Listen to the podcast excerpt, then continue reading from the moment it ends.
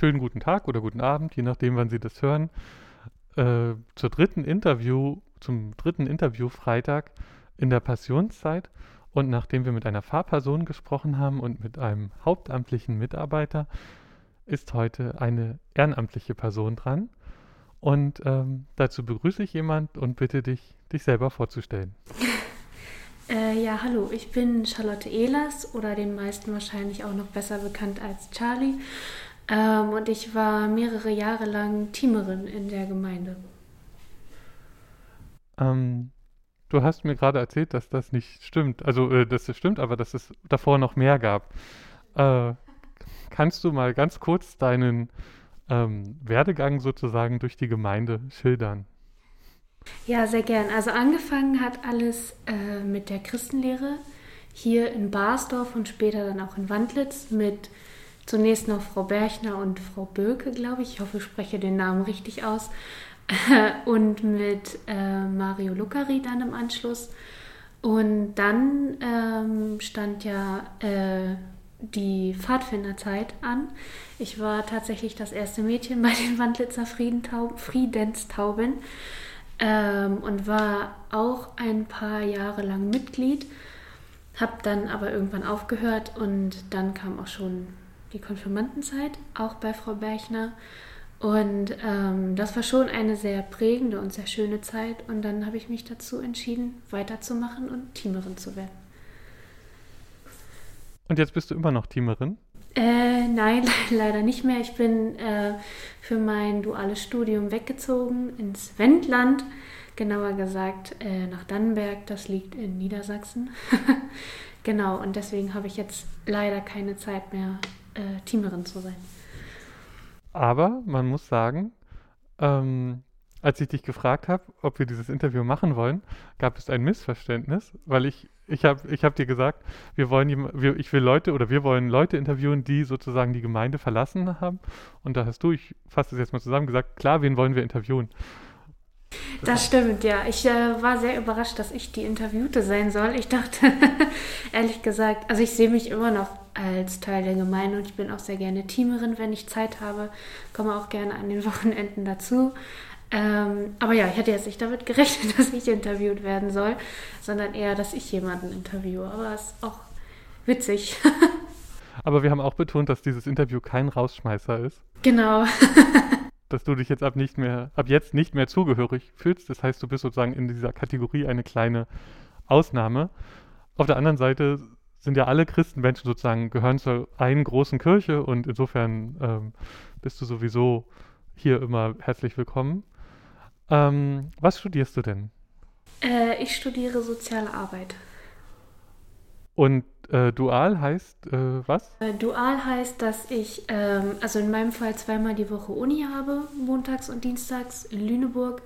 Und die restliche Zeit arbeite ich, auch teilweise an den Wochenenden. Genau. Und was arbeitest du dann?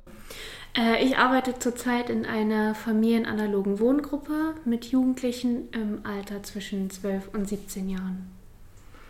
Das heißt, es sind Jugendliche, die eigentlich in der Familie sind, aber phasenweise auch äh, dort, oder? Ja, schwierig. Also es gibt äh, ganz unterschiedliche Konstellationen. Es gibt Jugendliche, die tatsächlich leider keine Eltern mehr haben und dann bei uns die komplette Zeit verbringen ähm, bis sie später entweder eine Verselbstständigung ziehen oder komplett ausziehen.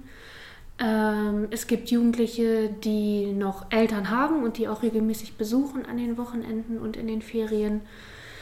Ja, das sind so meistens so die Konstellationen, die es da gibt, ja.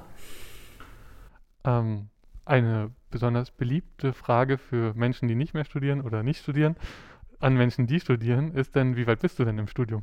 Äh, ich bin aktuell im sechsten Semester, habe gerade meine erste Phase des Bachelorurlaubs ähm, und bin gerade mehr oder weniger fleißig am Schreiben. genau, und am Recherchieren und ja, auf der Zielgeraden quasi. Zu welchem Thema schreibst du deine Bachelorarbeit? Äh, ich schreibe ähm, über die Abgrenzung zwischen psychologischer und pädagogischer Arbeit im Wohngruppenalltag. Okay. Also ich kann mir ein bisschen was darunter vorstellen. Ich hoffe, die, die zuhören, auch. Ähm, wenn nicht, äh, können sie dich ja bestimmt gerne ansprechen. Klar. Und äh, wird sich dann zum Master oder geht der Studiengang, sozusagen dieses duale Studium im Master dann noch weiter oder ist es dann abgeschlossen mit der Bachelorarbeit? Ähm, also es gibt, glaube ich, einen anschließenden Master an einer anderen Universität in Göttingen, aber ich bin ja in Lüneburg. Aber man könnte den, glaube ich, den Master auch berufsbegleitend machen. Aber momentan möchte ich keinen Master machen. Ich würde lieber die Ausbildung zur Kinder- und Jugendlichen-Psychotherapeutin machen. Ähm, eigentlich braucht man dafür auch einen Master. Also so ganz sicher bin ich mir noch nicht, ob ich nicht auch noch einen Master mache. Aber eigentlich wäre es schön, die Zeit einzusparen und direkt die Ausbildung machen zu können, die ja auch noch mal drei Jahre dauert. Das ist ein ganz schön langer Ausbildungsweg. Mhm. das stimmt. Ähm, was hat dich denn dazu gebracht, diesen, dich für diesen Berufszweig oder für diese Richtung zu entscheiden? Äh, also ich habe schon immer gerne, wie man ja vielleicht auch mitbekommen hat, mit anderen Menschen zusammengearbeitet und ähm, dieses Gefühl der Gemeinschaft und für andere da zu sein, der hat mich einfach dazu bewegt, soziale Arbeit zu studieren. Das war die perfekte Kombination für mich, das auszuüben, was ich gerne mag. Und ähm, spielt deine christliche Vergangenheit, also für den Berufswunsch ja vielleicht eine Rolle, aber spielt es jetzt in deinem Alltag, in der Arbeit eine Rolle? Äh, tatsächlich leider nicht, nee. Also, ähm, nee. Und hast du dort Anknüpfungspunkte gefunden in Lüneburg? Ähm, hast du dort eine Gemeinde, wo du manchmal hingehst oder eine Gruppe oder ist es schwer? Tatsächlich noch nicht. also, ähm, das ist wahrscheinlich was, worum ich mich dann auch irgendwann mal kümmern werde, aber momentan habe ich leider durch die Arbeit und durch das Studium in Kombination und dadurch, dass ich dann auch meistens an den Wochenenden zu Hause bin, äh, noch nicht so wirklich die Möglichkeit gehabt. Aber das ist auf jeden Fall noch auf meiner To-Do-Liste. Das ist hier kein Abfragen. Also. nee, also ich habe es noch nicht geschafft. Okay, genau. Du hast ja hier noch deine äh, tolle Gemeinde oder Gemeinden im Fahrsprengel und äh, viele Bezugspunkte durch die anderen äh, Teamer. Geht dir das manchmal so, dass du, wenn du jetzt sozusagen mit den Gelernten und deinen Erfahrungen ähm, aus dem Studium und aus dem Berufsalltag und du kommst dann hierher und machst mit bei den Teamern zum Beispiel und Teamerinnen, dass du dann Sachen automatisch anfängst, aus der Arbeit zu projizieren auf, auf das hier oder ist das total getrennt? Nee, also natürlich, das schwingt immer mit. also, ähm, ob das jetzt Spiele sind, die man entweder, die ich in der Gemeinde, ich habe ganz viele Kennenlernspiele und generell Spiele aus der Gemeinde mitgenommen, die man dann äh, auf der Arbeit anwendet, zum Beispiel dieses ähm, Kommando Pimperle, Pimperle genau. ähm, oder generell, also wenn jetzt irgendeine Gruppensituation ist und man merkt irgendwie, okay, ist jetzt irgendeine Unruhe, dann fängt man natürlich auch an, okay, woran könnte das jetzt liegen? Oder man analysiert dann ganz schnell und versucht dann eben einzugreifen. Also es schwingt schon immer mit. Obwohl man es eigentlich nicht möchte, aber es schwingt trotzdem immer mit. okay, hat sich jetzt oder in, an welchen Stellen hat sich dein Alltag durch Corona verändert? Und gibt es auch Sachen, die du also jetzt unabhängig von Kirche allgemein. Und gibt es vielleicht auch Sachen, die du, wo du sagen würdest, ähm, also Gewinne, die du daraus ziehst, also oder Erfahrungen? Ist immer blöd, weil Corona so viel mit so viel Negativen behaftet ist, aber, aber ich finde immer, wenn es schon so viel Negatives ist, dann darf es auch positive Aspekte geben, die man vielleicht für später mitnimmt. Auf jeden Fall, ja. Also ähm, ein großer Vorteil für mich ist, dadurch, dass ich ja Montag und montags und dienstags immer Uni habe und die jetzt online stattfindet, bin ich nicht nur Samstag und Sonntag hier, sondern eben auch Montag und Dienstag. Also ich bin nicht nur zwei Tage, sondern vier Tage eben hier und zu Hause. Ähm, also man geht viel raus, man geht viel spazieren mit dem Hund.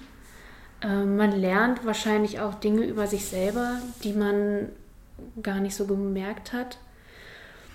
Man beschäftigt sich halt mit anderen Sachen und ich glaube, man lernt auch zu schätzen, dass man Freunde hat, dass man Familie hat und im Kontakt zu bleiben ist, glaube ich, unglaublich wichtig, egal in welcher Form, ob telefonisch oder per Skype.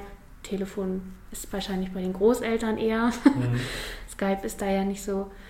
aber dass man in Kontakt bleibt und ähm, sich nicht unterkriegen lässt. Ich habe das Glück, dass ich noch meinen Arbeitsplatz habe. Ich weiß, dass das vielen äh, nicht so geht. Und ich bin auch unglaublich dankbar, dass ich mittwochs und freitags und auch an den Wochenenden die, ich sage immer die Kleinen, die jungen Menschen sehe und mich mit denen austauschen kann, damit ich auch mal was anderes sehe, außer jetzt meine eigene Wohnung oder mein Zuhause. Das ist schon ein großer Vorteil, den ich habe persönlich. Auf jeden Fall, ja. Ähm, genau, das darf ja auch sein und, und, und soll ja auch sein. Wir haben uns überlegt, wir haben eine Schlussfrage, die wir ähm, einstellen. Ich, ich, muss jetzt mal ein bisschen überlegen, wie ich sie dir stelle. Ähm, also eigentlich ist die Frage, äh, was ist sozusagen das, was man, was, was du jetzt in dem Fall an, an Wandlitz, Bastorf, Tülsdorf am meisten vermisst und ähm, das ist ja ähm, schwierig, weil du ja oft noch hier bist, aber ähm, vielleicht das, was du als Erinnerung oder als Gefühl äh, glaubst, sozusagen für immer in deinem Leben hier mit deiner Heimat äh, und mit deiner Heimatgemeinde zu verbinden? Äh, also ich habe mir natürlich über die Fragen, die man mir stellen könnte, Gedanken gemacht und ich habe mir auch die beiden Interviews angehört. Ähm, also was ich jetzt auch mit Blick auf meine Arbeit ähm, ein bisschen vermisse, ist, ähm, dass sich mehr auf die Kinder und Jugendlichen konzentriert und eingegangen wird. Also Stolzenhagen, da wo ich jetzt wohne, ähm, da wird jetzt zum Beispiel eine neue Kita gebaut, weil es zu wenig Kita-Plätze gibt. Und in Wandlitz soll ja jetzt, glaube ich, auch ein Jugendzentrum gebaut werden. Ähm, und ich glaube, dass der Land, denn nicht der Landkreis, die Gemeinde, ähm, was ja auch schön ist, sehr viel für Senioren und für alte Menschen macht, aber teilweise die kleinen Kinder und Jugendlichen ein bisschen hinten runterfallen. Also ich weiß, dass die Grundschule sehr stark mit der Gemeinde zusammenarbeitet und es da ja auch viele Projekte gibt und gab. Ähm, aber ich glaube, das sollte man vertiefen. Und was ich noch ein bisschen schade fand, dass ähm, man so wenig mit den Jugendlichen oder anderen Konfirmanden aus zum Beispiel Klosterfelde, Zülsdorf, aber auch aus Bernau und aus Eberswalde zusammen gemacht hat. Ich habe ähm, einige Freizeiten mit den Gemeinden aus Bernau und Eberswalde gemacht und da sind echt auch tolle Menschen dabei, die man vielleicht so gar nicht kennengelernt hätte. Und das fand ich eigentlich, das hat mir so ein bisschen gefehlt, dass man da nicht so wirklich, also das ist jetzt natürlich schwer in mhm. Zeiten von Corona, aber dass man versucht, wenn das alles irgendwann möglich ist, vielleicht da noch mal ein bisschen mehr zu vernetzen und drauf einzugehen. Das finde ich, das würde ich mir wünschen. Gab es schon ein Confi-Camp, als du ja, also Konfi-Wochenenden, ja. Also Nee, achso, es gibt so ein Konfi-Klostercamp. Ähm, ja, ja, doch, genau, in Korin. Hm, genau. Ja, ja. Also das ist so ein bisschen, ähm, ähm, aber das ist halt nur ein oder also zwei Tage sozusagen. Da, da, da, äh, und dann ist man ja doch eher in seiner Peer Group. Äh, da lernt man die anderen nicht so kennen. Aber es gibt ähm, äh, Überlegungen und Bestrebungen, wie wir sozusagen äh, zumindest entlang der Heidekrautbahn äh, mit den Konfis auch immer mal was zusammen machen können. Allerdings hat da natürlich jetzt gerade die aktuelle Corona-Situation, äh, weist uns da deutliche Schranken auf. Das ist blöd, aber wenn es irgendwann mal möglich ist, ja. dann wäre das auf jeden Fall eine Idee. Auf alle Fälle. Ich mir wünschen würde. äh, du kommst ja aus der Pfadfinderarbeit, das finde ich ja auch äh, sehr schön. Ich, ich hätte auch gerne als Kind Pfadfinder, äh, wäre gerne Pfadfinder gewesen. Ich habe das dann später ein bisschen als Jugendlicher äh, sozusagen über den Kirchentag mit Bundschaften und so diese Zusammenarbeit mitbekommen und wir waren auch mal mit so einer Bundschaft weg mit der jungen Gemeinde und das, das war, war toll. Also das, dieses ähm, in Zelten wohnen, sich alles selber bauen, wo drin man lebt und so. Ähm, das, das beneide ich ein bisschen. Da finde ich auch toll, dass es das hier gibt. Ja, wobei man dazu sagen muss, also ich habe am Wochenende ganz viel darüber nachgedacht, weil ich ja wusste, dass heute das Interview ist. Und da ist mir eine Pfadfinder-Freizeit eingefallen, die ist leider nicht so toll gelaufen. Ich glaube, die war in Polen.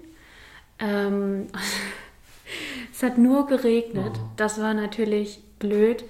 Ähm, und dann mussten wir unsere Jote die kleinen sind Koten, die großen sind Joden. Joden. Dann das aufbauen. Mhm.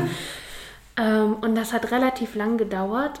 Und da waren, glaube ich, ähm, polnische Jungen und Mädchen und welche aus Litauen, wenn ich mich richtig erinnere. Oder auf jeden Fall andere Sprachen als Deutsch. Und ähm, also ich konnte damals noch nicht so gut Englisch und das war für uns sehr schwer, in den Austausch zu gehen, da, da die halt, das klingt so blöd, aber die sind halt jeden Tag für fünf, sechs Stunden in den Wald gegangen. Wir wussten nicht, was die machen. Wir mussten halt dieses Zelt aufbauen und unsere Betten selber bauen. Und dann sind die irgendwann zurückgekommen und ähm, ja, die Fahrt ging nicht lange. Also die ersten sind tatsächlich schon am ersten Tag abgereist. Ähm, ich bin dann auch nach drei Tagen oder so gefahren. Also das war natürlich nicht so schön, aber im Endeffekt, also es war schon witzig. Es war schade, dass, es, äh, dass wir es nicht durchgezogen haben, oder ich, besser mhm. gesagt. Ähm, aber es gibt auch schöne äh, Freizeiten, die ich in Erinnerung habe. Ich weiß leider auch nicht mehr, wo das war. Da waren auch verschiedene Nationalitäten. Und ich weiß noch, dass wir da so einen Schere, Stein, Papier-Wettkampf gemacht haben. Und ähm, wirklich dieses ganze freie Feld, wo wir übernachtet haben, war voll mit Menschen, die gegenseitig Schere, Stein, Papier gespielt haben. Und dann hat der Verlierer sich immer hinten angestellt.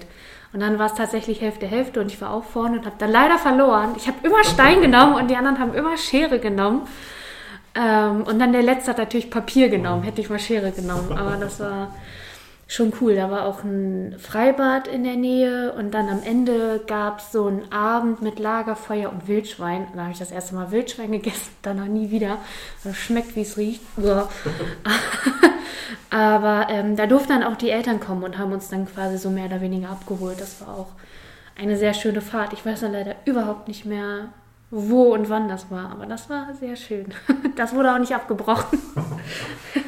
Genau, das ist ja eigentlich ein schönes Schlusswort. Aber ich, mir ist noch ein Bibeltest eingefallen. Ähm, wenn du nicht beantworten kannst, dann schneiden wir ihn raus. Aber welche, welche biblische Geschichte fällt dir denn ein, wo Menschen versuchen, ein Gebäude zusammenzubauen und aufgrund der vielen Sprachen es ihnen nicht gelingt äh, und sie scheitern? Der Turm von Babylon? Ja. Ah, Glück gehabt.